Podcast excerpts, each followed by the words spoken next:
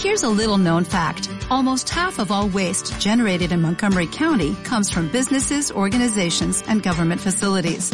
Reducing the amount of waste in your workplace will have a positive impact on our environment. It can also save you money on your disposal costs. Reducing waste and recycling at your business is easy to do and is the law in Montgomery County. Make it your business to recycle right. Learn more at montgomerycountymd.gov slash recycle right or call 311. Doctor Senestrari, Julio lo saluda y Gabriela, buen día, ¿cómo le va? Buen día, muy bien.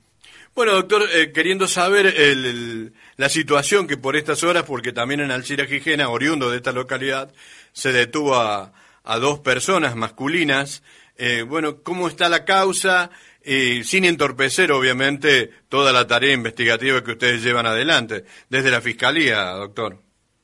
Sí, por supuesto que muchos detalles no puedo dar porque la causa tiene todavía medidas pendientes, eh, hay un secreto de sumario que debe ser respetado, uh -huh. eh, pero bueno, eh, la información eh, indica que había una, una, banda de personas que se había organizado para eh, recibir autos robados, para um, tomar posesión de documentación en blanco o, o documentación auténtica y falsificarla o, adulter o adulterarla para hacer parecer que se trataba de autos legales y bueno, publicaban esos autos en sitios de internet de, de clasificados eh, para venderlos tentando a personas, eh, algunos incautos, que veían un buen precio, veían un lindo auto y lo compraban sin saber que estaban siendo estafados. Uh -huh. Esto ocurrió en varios lugares de, de, Córdoba, de Buenos Aires, de La Pampa, eh, bueno, eh, muchos vehículos, estamos seguros que hay más todavía, eh, que van a ir apareciendo con el curso de la investigación y a medida que la gente se dé cuenta por las coincidencias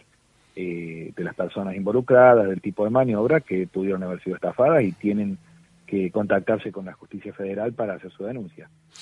También teníamos conocimiento que los cabecillas principales de esta banda desbaratada, eh, que tenía, como bien marca usted, ramificación en, en otras provincias y también hablaban de la ciudad de Buenos Aires, eh, permanecen detenidas y si son varias las personas detenidas, todo masculino, algún femenino. Eh, hay varios detenidos, algún femenino, pero ya se están resolviendo. Eh, en los casos en que la escarcelación eh, es procedente eh, bajo juramento o bajo caución real, eh, poniendo como fianza algún bien, eh, saldrán en libertad aquellos a los que les corresponda.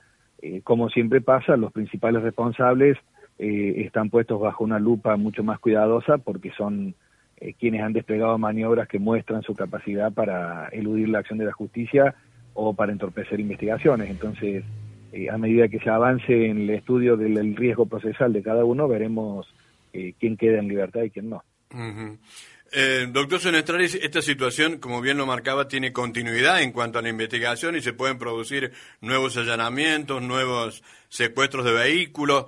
Eh, yo no sé si usted tiene conocimiento, pero hace pocos días o pocas horas se secuestró en un galpón que se utilizaba para cochera en la ciudad de Río Tercero tres camionetas, dos de las cuales estaban patentadas en Alcira Quijena y tendrían una situación de grado de irregularidad. De esto todavía no, no hay un conocimiento fehaciente si esto es así. Eh, no, no tenemos nosotros todavía toda la información.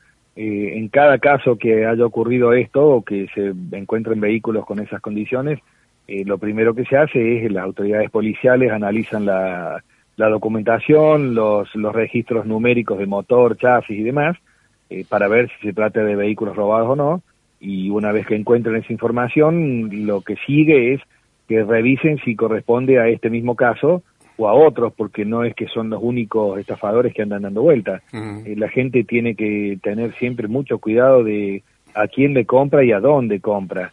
Eh, hay que asegurarse mucho de las personas que están ofreciendo un auto a la venta, tienen que identificarla bien, tienen que tener mucho dato de esa persona para saber que no los están engañando, tienen que saber consultar a las autoridades acerca de un vehículo que han visto para para la compra, no solamente decir, bueno, acá están los papeles, me convenció o el precio está bonito. Eh, si el precio parece muy interesante, con más razón hay que abrir bien los ojos porque pueden estar ante una estafa. Así que, bueno, eh, lo principal de esto es tratar de prevenir, eh, haciendo que la gente eh, no compre con poca diligencia un vehículo porque están arriesgando el dinero que están poniendo en juego eh, por una tentación a veces de comprar algo que parece buen precio y que nunca puede ser menos que el precio del mercado. Si es menos, es demasiado fácil y bueno, hay que mirarlo bien, porque después pasa esto, hay gente que se ha quedado sin la plata y sin el auto. ¿En qué estado, eh, para darle algún parámetro, en qué estado se encuentra la causa, esta causa vi denominada Cruz del Sur, así se la titulaba desde de los ámbitos eh, investigativos? ¿Cómo está la causa? ¿Se está, se está sin entorpecer, eh, fiscal, pero se está llevando a un ritmo que ustedes están dentro de los parámetros de lo que quieren regularizar para ser minuciosos en la tarea? ¿Cómo está todo? fiscal. Sí, sí, por supuesto, se está trabajando a muy buen ritmo.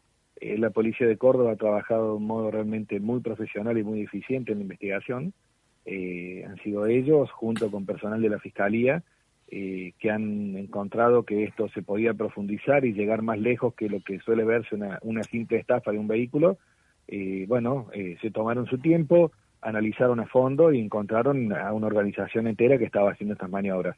Eh, ahora lo que falta es eh, recabar toda esa prueba, ya han sido escuchados los imputados por el juez y una vez que tengamos toda la información esperamos que sea rápido el procesamiento y que vayan a juicio, porque también esas personas tienen derecho a tener una sentencia concreta que justifique eh, su detención, su, su prisión o que diga si son inocentes y los deje en libertad. En el caso de, los detenidos, ¿hay algunos de, las, de los imputados o posibles imputados que tengan antecedentes en, esta temática, en este tema?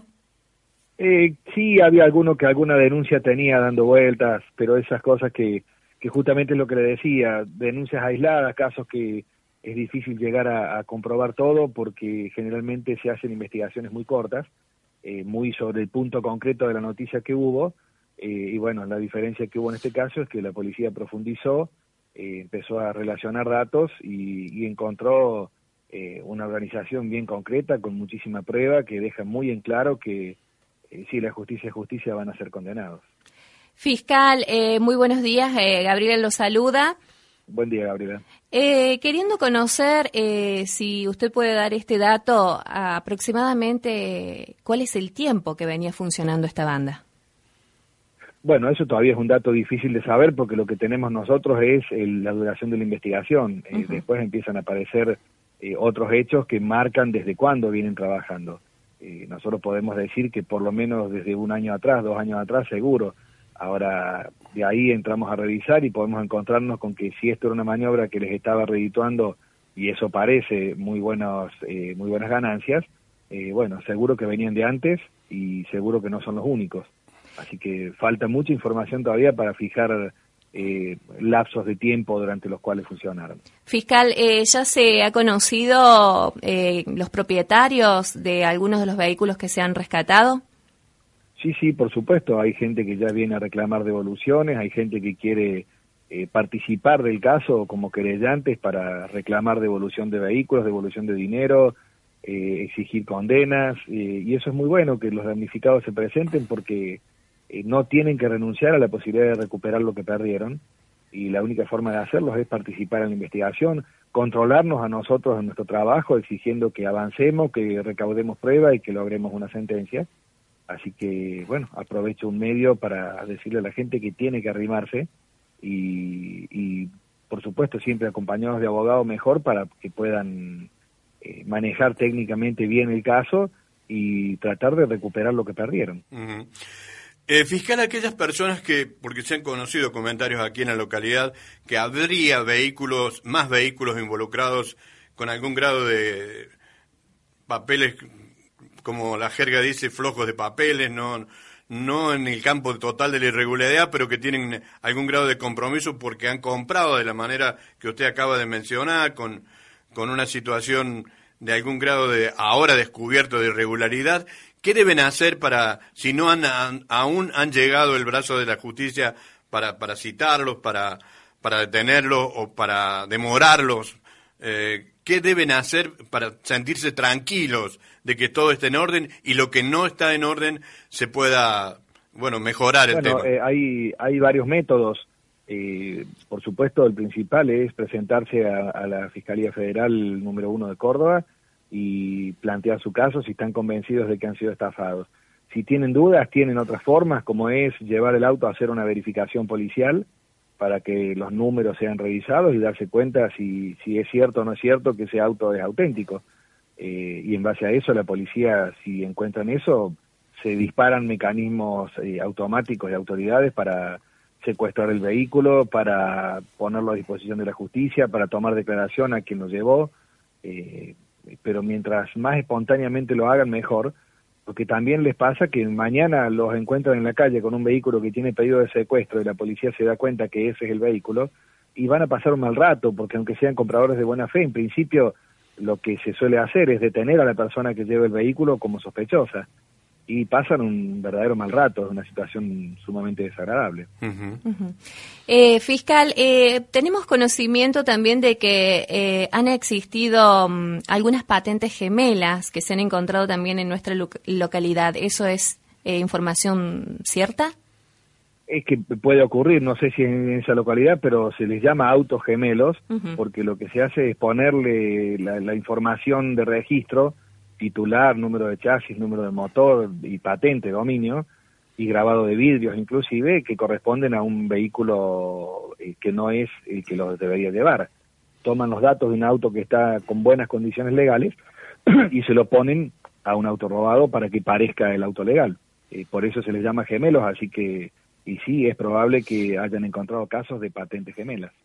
Los montos descubiertos que usted maneja desde la Fiscalía y, obviamente aquí se proporcionaban que eran ventas que superaban los 500 mil pesos. ¿En lo global se conoce la cantidad de dinero que esta gente ha estado manejando en estos dos, años, año y medio, que ustedes creen que puede tener ya de vida esta banda?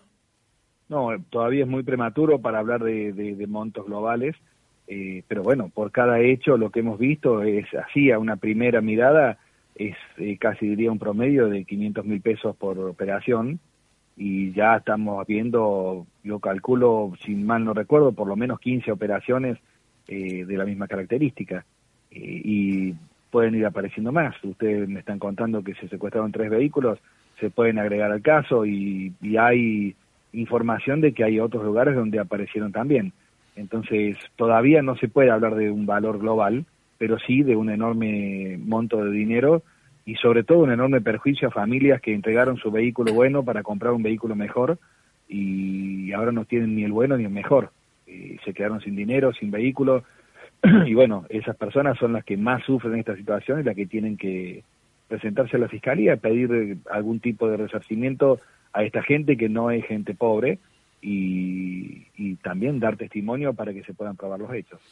Así que decimos, para, para ir finalizando, fiscal, y agradeciéndole enormemente por su tiempo, que los que aún permanecen detenidos podría ser eh, dentro de un tiempo prudencial, pero no tan extenso, eh, lograr la escarcelación con alguna fianza, obviamente que les permita la tranquilidad de que la causa va a continuar, que no se van a fugar, que no van a impedir más investigaciones, pero pueden lograr la, libertad condicional. Así es, la regla es que cualquier persona que esté privada de libertad tiene que ser única y exclusivamente en base a lo que se llama riesgo procesal, que es lo que usted acaba de describir. Eh, posibilidad de fugarse o de entorpecer la investigación. Eh, en la medida que se compruebe que no tienen ese riesgo, más allá de que el juicio tiene que avanzar y llegar a una sentencia, eh, si no hay riesgo procesal, tienen que estar en libertad. Eso es lo que se analiza y se revisa también en orden a la colección de pruebas. Eh, si las pruebas están aseguradas, el riesgo procesal disminuye porque ya la prueba la tiene la justicia. ¿Y los montos de la, de la fianza van acorde a la, situación que ellos tienen en, en, lo que se ha desbaratado? Sí, sí, siempre se trata de ver cuánto fue el daño y, la capacidad económica de la persona porque la, la fianza eh, nunca puede ser eh, prohibitiva, no puede ser una fianza que no se pueda cumplir eh, porque si no estaríamos privando de, libertad a una persona porque no tiene capacidad económica. Mm, perfecto. Doctor Enrique Senestrari, fiscal federal de la Fiscalía número uno, muchísimas gracias por su tiempo y gracias por la gentileza de atendernos. No, por favor, eh, le mando saludos a ustedes y a todo su pueblo. Muy bien, ahí estaba Gabriela Sebastián.